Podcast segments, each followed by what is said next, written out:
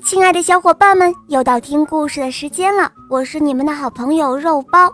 今天的故事是李文轩小朋友点播的，我们一起来听听他的声音吧。我叫李文轩，我今年四岁了，我来自安徽。我喜欢小肉包童话，我的同学是叶天使。我也喜欢《恶魔岛狮王复仇记》。我今天想点播一个故事，故事的名字叫《荷花仙子》。好的，下面我们就一起来收听小宝贝点播的故事吧。《荷花仙子》点播，肉包来了。荷花仙子是一个诞生在荷花里的小姑娘，在她的身上会发生什么样的有趣故事呢？下面就由肉包讲给你听哦。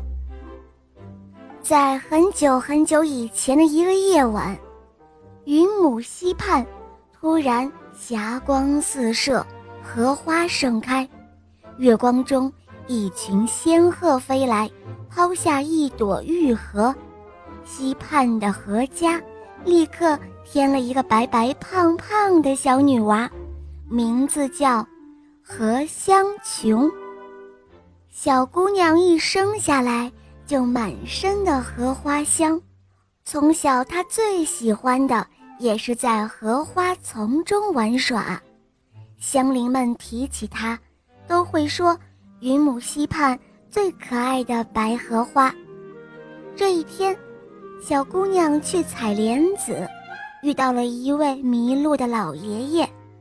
好心的小姑娘带着老爷爷穿过云母山，回到了大路口。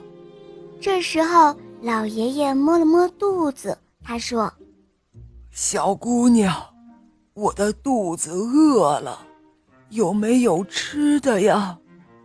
其实，此刻的小香琼也饿了，但是呢，她还是把莲子全部都让给了老爷爷吃。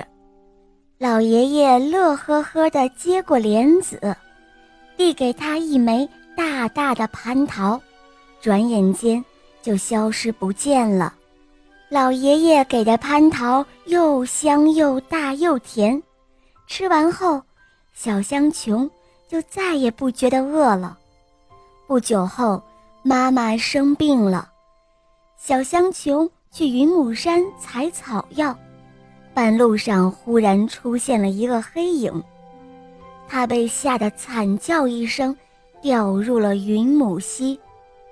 但是小香琼被人救了。当他醒过来的时候，却看到一个大胡子的乞丐。大胡子乞丐见到小姑娘要爬高高的云母山，就递给她一粒药丸。小姑娘啊，吃了这个药丸吧。吃了它，就可以飞上去了。小香琼吞下药丸，顿时感到身轻如燕，一会儿的功夫就飞到了云母山的山顶上。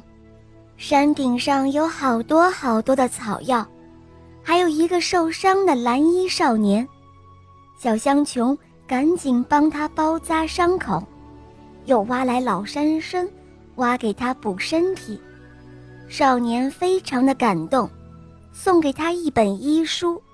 小香琼是一个聪明又努力的孩子，很快他就学完了医书，他自己采药制药，没过多久就治好了妈妈的病。后来他医术高明，药到病除，又经常为大家免费看病送药。大家都感激地称她为荷花仙子。就在她十八岁的那一年，她的家乡生病的人特别的多。她四处查看，发现是一条黑龙堵住了云母溪的泉眼，正在那儿呼呼大睡。于是，香琼叫醒了黑龙，请他离开云母溪。可谁知。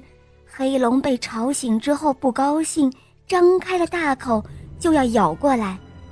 小香琼吓得把手上的莲子扔了过去，而奇怪的事情发生了，黑龙的头上突然开出了一朵荷花，痛得他嗷嗷的乱叫，眼泪哗哗的逃走了。